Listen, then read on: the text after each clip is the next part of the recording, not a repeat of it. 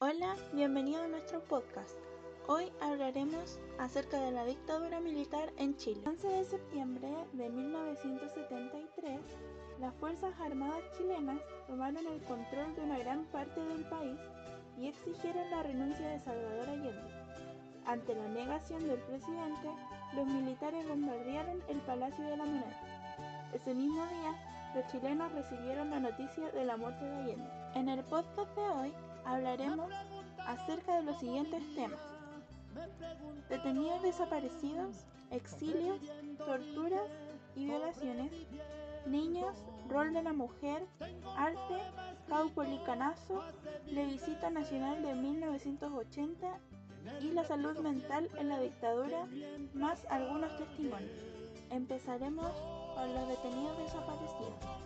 En febrero de 1991 se dieron a conocer las conclusiones finales de la comisión donde el documento hablaba acerca de las personas fallecidas por responsabilidad del Estado durante la dictadura del general Pinochet. Fueron un total de 1.068 víctimas. En cuanto a la desaparición forzada de personas, solo se mencionan 957 casos. Asimismo, el informe señala que hay 642 casos de muertes y de detenidos desaparecidos en los que los antecedentes recogidos no fueron suficientes para que los miembros del organismo tuvieran convicción plena de la participación culpable de agentes gubernamentales. Sin embargo, una primera revisión de la Corporación Nacional de Reparación y Reconciliación instala, tras el fin de la Comisión Nacional Verdad y Reconciliación, permitió establecer al 31 de enero de 1994 que entre esos 642 casos sin convicción hay otros 65 detenidos desaparecidos y 64 muertes criminales de responsabilidad de agentes del Estado durante la administración del general Pinochet. Muchos de ellos fueron llevados sin un porqué o alguna explicación relevante tan solo por pensar o actuar distinto. También por ser acusados por algún vecino e inclusive reclamar sus derechos. Pero no solo existieron los detenidos desaparecidos, sino también la deportación. Sea voluntario o forzado, el exilio masivo de 1973 en el país se dio principalmente por la dictadura militar, lo que obligó a muchos a refugiarse en otros lugares y recomponer sus vidas. Muchos de ellos se vieron obligados a irse por su forma de pensar y expresarse a través del arte o la música, como el grupo musical Iyapu, que fueron exiliados luego de volver de su gira, ya que por un decreto les impidieron pasar de la losa del aeropuerto de Pudahuel. Pero así como músicos, también la misma Fuerza Armada se vio en problemas al tener que exiliar a militares o afines de izquierda junto con sus familias. También, como una grave consecuencia de la dictadura, fueron las torturas y las violaciones. Se determinó en el 2004 que de 34.690 víctimas de prisión política, 28.459 sufrieron torturas y apremios ilegítimos, de los cuales 1.244 tenían menos de 18 años. Fueron torturados 177 niños menores de 13 años y 3.621 eran mujeres, de las cuales alrededor de 3.400 fueron abusadas y violadas por sus captores. De acuerdo con los testimonios, las violaciones hetero y homosexuales se cometieron de una manera individual o colectiva. En algunos casos, se ha denunciado además que dicha violación se produjo ante familiares como recurso para obligarlos a hablar. Señala esto el informe de la comisión donde se recogen los principales pasajes y se explican los antecedentes históricos de la tortura practicada en Chile en la dictadura de 17 años de Augusto Pinochet. Por otro lado, la violencia a la que fueron sometidos los menores en época de dictadura chilena, pasando a llevar su calidad de menor, es un tema que pareciera no haber sido abordado por ninguna corriente historiográfica ni tampoco por las autoridades del país. No podemos negar que desde el golpe de Estado hasta inclusive el día de hoy, las instituciones del Estado violan los derechos humanos continuamente. Sin embargo, específicamente en la dictadura, con una duración de 17 años, hubo una violación sistemática de todo tipo de derechos nunca antes vista en nuestro país. En Chile hay un gran vacío histórico del por qué y cómo fueron las violaciones a los derechos humanos a los menores de edad y específicamente a los niños, pues no hay un cuestionamiento explícito sobre tal acto. ¿Cuáles fueron los objetivos o los motivos por el cual la sociedad chilena ha obviado por cuatro décadas un acto relacionado con personas que se encontraban con menos posibilidades de defensa debido a la poca experiencia de vida y en proceso de maduración. ¿O acaso los niños no son considerados parte de un sujeto histórico en la sociedad? Como otro punto de vista, ¿cómo se aplicaba la tortura en la dictadura militar? Aplicada a quienes fueron detenidos después del golpe militar, la tortura buscó tres objetivos fundamentales. Por una parte, conseguir rápidamente información con el objetivo de efectuar otras detenciones y desbaratar presuntas actividades subversivas de los partidos políticos, los partidos de izquierda. Segundo, quebrar la resistencia del prisionero analizándolo en su condición de cuadro político e utilizándolo para desarrollos de tareas partidarias o de oposición. Por último, castigar como venganza por la afiliación ideológica o partidaria del detenido. En estas acciones, los servicios de inteligencia de las Fuerzas Armadas, Carabineros de Chile e investigaciones actuaron sin tregua durante los primeros meses siguientes al golpe. Algunos de sus integrantes dieron muestra de haber sido entrenados en la aplicación de la tortura. Seguramente fueron entrenados en la Escuela de las Américas. Esta situación vivida en la dictadura daña uno de los sectores más importantes, el de niños y niñas. Como sucedió con la mayoría de adultos y jóvenes, miles de ellos desaparecieron de manera misteriosa. Hay más de 100 casos con respecto a la desaparición de estos, no teniendo hasta el día de hoy una debida investigación del delito, y sus autores siguen su vida sin haber recibido un cargo por su hecho. Mireya García, vicepresidenta de la agrupación de familiares de detenidos desaparecidos, en 2013 mencionó lo siguiente en relación al tema. La dictadura no tuvo límites. Para los represores, la condición de mujer, anciano, niño no tuvo importancia al momento de cometer crímenes. Es una herida de la que poco se ha hablado todavía.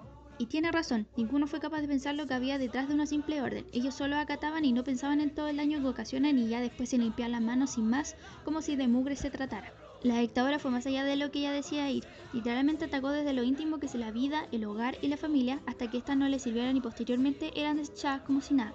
Muchas personas quedaron con diversos tramos ocasionados por torturas en centros de detención de menores, los muy reconocidos señalamientos y por supuesto interrogatorios, presenciar muertes y heridas.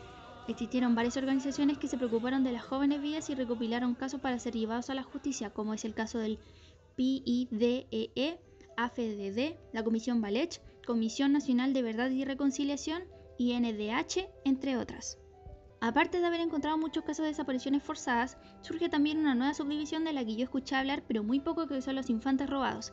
Este concepto agarró vuelo en el momento de que esto se convirtiera en una política pública en 1978, donde promueve las adopciones. La mayoría de personas que sufrieron fueron mujeres mapuches o de sectores pobres que resultan engañadas de diversas maneras. Para realizarlo, trabajadores sociales, monjas, abogados y agencias internacionales de adopción estuvieron involucrados en esta operación secreta en las que enviaban bebés a países desarrollados con la justificación del Estado de que creían que estaban salvando a esos pequeños. Otro sector importante fue el de las mujeres. El papel que hicieron las mujeres en dictadura fue bastante digno de admirar, ya que se contextualiza que estamos ante una sociedad muy patriarcal, machista que buscó mediante muchas maneras tratar de reprimirlas en todo ámbito. Organizaciones como SEMA y la Secretaría Nacional de la Mujer fueron lugares de control para que este objetivo de despolitizar la mente de una femina para lograr atraerla a su sector tradicional fuera un éxito.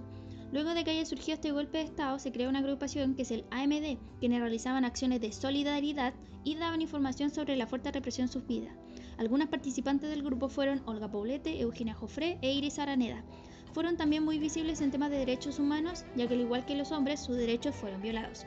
Ellas tuvieron roles importantes en organizaciones como el Comité Pro Paz y AFDD. A ellas de manera muy especial esta represión les vino como balde de agua fría porque el hombre nunca pensó en tolerar a una mujer dentro de un cuadro político junto a él, por ello busca su control máximo y es su consiguiente que tampoco se les concedan sus derechos. Y por ello se habla sobre la violencia de género sufrida en estos años, porque durante el periodo era muy seguido que hubiesen torturas y violaciones hacia la sociedad, pero a las mujeres esto era muy diferente. Ellas tenían una estructura ya determinada de tortura que era de carácter sexual, utilizando métodos muy denigrantes al proceder tanto en su identidad como en su anatomía. En simples palabras, le hacen lo que les hacen por ser mujeres. Remontándonos en el 80, organizaciones de mujeres fueron aumentando, ya que el cambio de mentalidad sobre la identidad femenina y los desiguales roles de género en la sociedad van personificando el feminismo como una ardua lucha. Surgieron varias organizaciones que dieron la cara por el grupo como el Círculo de Estudios de la Mujer, quienes son pioneras, Movimiento Feminista, Movimiento Pro Emancipación de la Mujer Chilena, etc. Una de las formas en las que se combatió este régimen fue con el arte. Durante la dictadura cívico-militar en Chile, Muchas de las actividades artísticas culturales se vivían desde la clandestinidad. Debido a la persecución de la época, este contexto permitió que las expresiones artísticas se alzaran como una herramienta de resistencia y organización ante las atrocidades que se cometen. La cultura ha sido un gran apoyo y los artistas son incondicionales a la justicia social. Así, el arte y la cultura lograron sobrevivir a la represión y poco a poco avanzaron hacia un rol activo de denuncia. Artistas de distintas disciplinas fueron capaces de sacar la voz en la música, el teatro, la poesía o la plástica. Las artes despertaron un instinto de supervivencia ante el clima de destrucción que implacaba en el país.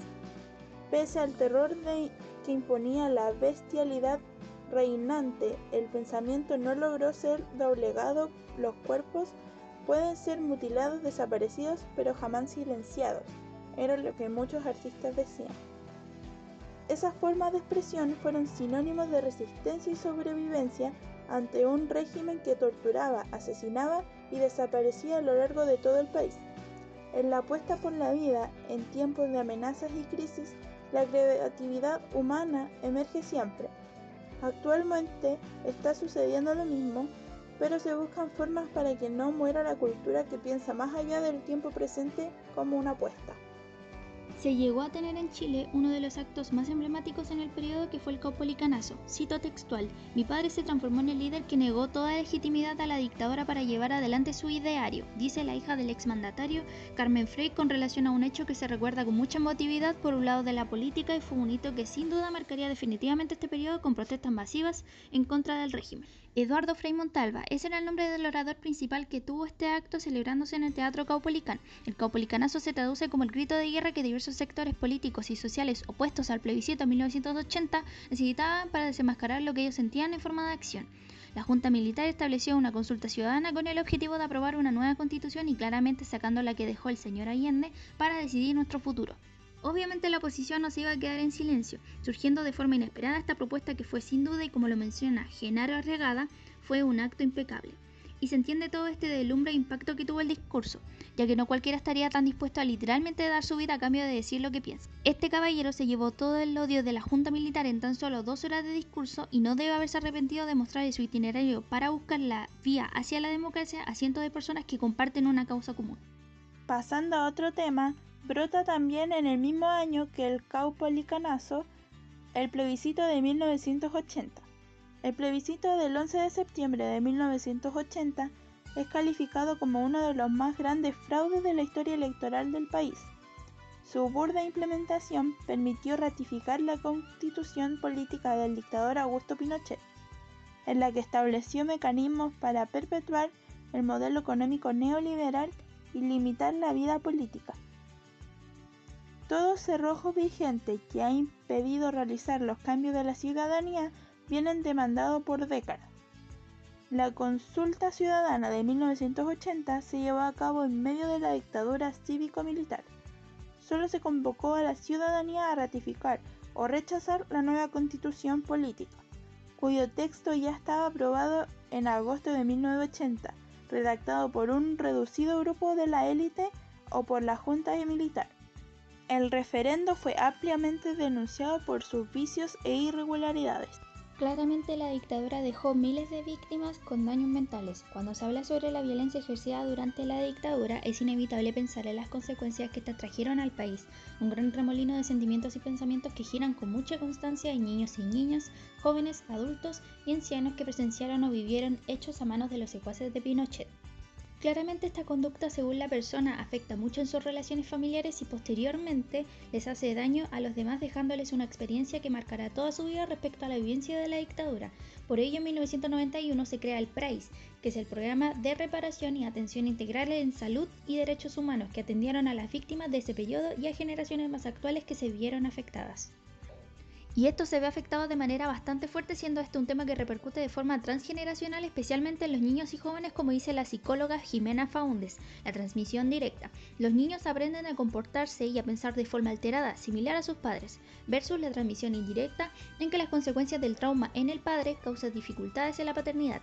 Y no solo existe este elemento, sino también en que se normalice el tener que guardar silencio ante la violencia, varios fenómenos como ataques de ansiedad, depresión, crisis emocionales, cortes en la búsqueda de identidad en los niños, relacionarse con más gente, entre otros. Y no solo esos problemas, sino también sentimientos como frustración, impotencia y decepción nacen en los afectados que posteriormente crean un odio para el Estado por su nula participación y obviamente genera este descontento de poder luchar para obtener una debida solución con políticas idóneas, pero el gobierno de turno no está logrando mucho como debería hacerlo, ya que no toca tan seguido este tema, el shock nunca será reparado. Por ende, es algo lógico, ya que como dice la doctora Elizabeth Lira, las personas y las sociedades no se recuperan tan fácilmente. De un día para otro hubo detenidos y desaparecidos, lo que generó terror en la población. Recapitulamos que en el podcast pudimos ver subtemas variados en relación al contenido tocado que es la dictadura cívica militar en Chile, y no son solo simples conceptos que son fáciles de digerir, como por ejemplo la gran cifra de detenidos desaparecidos hasta la fecha, que no es menor, y no solo a los conocidos DD, sino también a los exiliados, que tuvieron la parte más difícil que fue el tener que irse por su pensar, actuar y sentir, obteniendo un desorden en la identidad y un grave choque cultural. Siguiendo la misma línea de graves acciones cometidas, tenemos a las violaciones y detenidos, en los cuales no hubo distinción alguna ni en género ni en identidad sexual. También podemos ver que el tema del arte es bastante interesante, porque es un medio donde la gente puede dejar su creatividad volar según lo que quieran decir. Por ello el arte nunca se apagó en este periodo siendo el protagonista principal en marcha de diversas organizaciones opositoras a la dictadura. Asimismo, se puede ver que hay elementos por los que se sigue habiendo molestias, siendo este un problema actual, la Constitución de 1980 que tuvo su creación entre un grupo bastante pequeño que es la élite y la Junta Militar sin participación ciudadana, siendo un texto que no les beneficia en nada al país. Tuvimos una observación en que algo que varios nunca podrán sacar de su mente sin duda serían todos los hechos de violencia, de miedo, de odio, represión que toda la sociedad chilena se vio envuelta durante 1973 a 1990, incluyéndose bebés, niños, adolescentes, adultos y ancianos. Este aire de grandes desigualdades, incomprensión e incapacidades hicieron ver al pueblo chileno un ambiente muy tóxico. Un pueblo sin memoria es un pueblo sin futuro. Todos debemos recordar de ello para saber qué es lo que buscaremos en el futuro. Por algo hoy en día estamos ante un proceso político que va a redactar nuestra Carta Magna, que sin duda reconocerá un valor bastante importante que es la dignidad humana y verán quién es el personaje principal que merece grandes cambios, que es el pueblo. Claramente gracias al estallido social fuimos capaces de abrir un abanico de grandes logros que un Chile de hace 5 o 10 años nunca llegó a pensar, por lo que hacemos un llamado a que nunca se olviden de la historia pasada que tal vez tocó vivir o que no tocó vivir. Esta historia vaya de generación en generación porque nunca se deben omitir sucesos de esta índole como si fuese algo normal, porque no lo es. Llamo a que no se deben callar ciertas necesidades que cada uno posee porque en un país todos somos importantes. En un gobierno democrático como es supuestamente Chile debe velar por el bienestar social y no solamente por el de algunos como ciertos de diversos sectores sociales hacen buscando un bien común hacia solo una coalición o zona. Y aquí es donde el podcast termina. Muchas gracias por su atención y recuerda lo que mencioné anteriormente. Espero que puedan reflexionar con respecto al tema y nos encontraremos tal vez en otro formato. Adiós, hasta la próxima.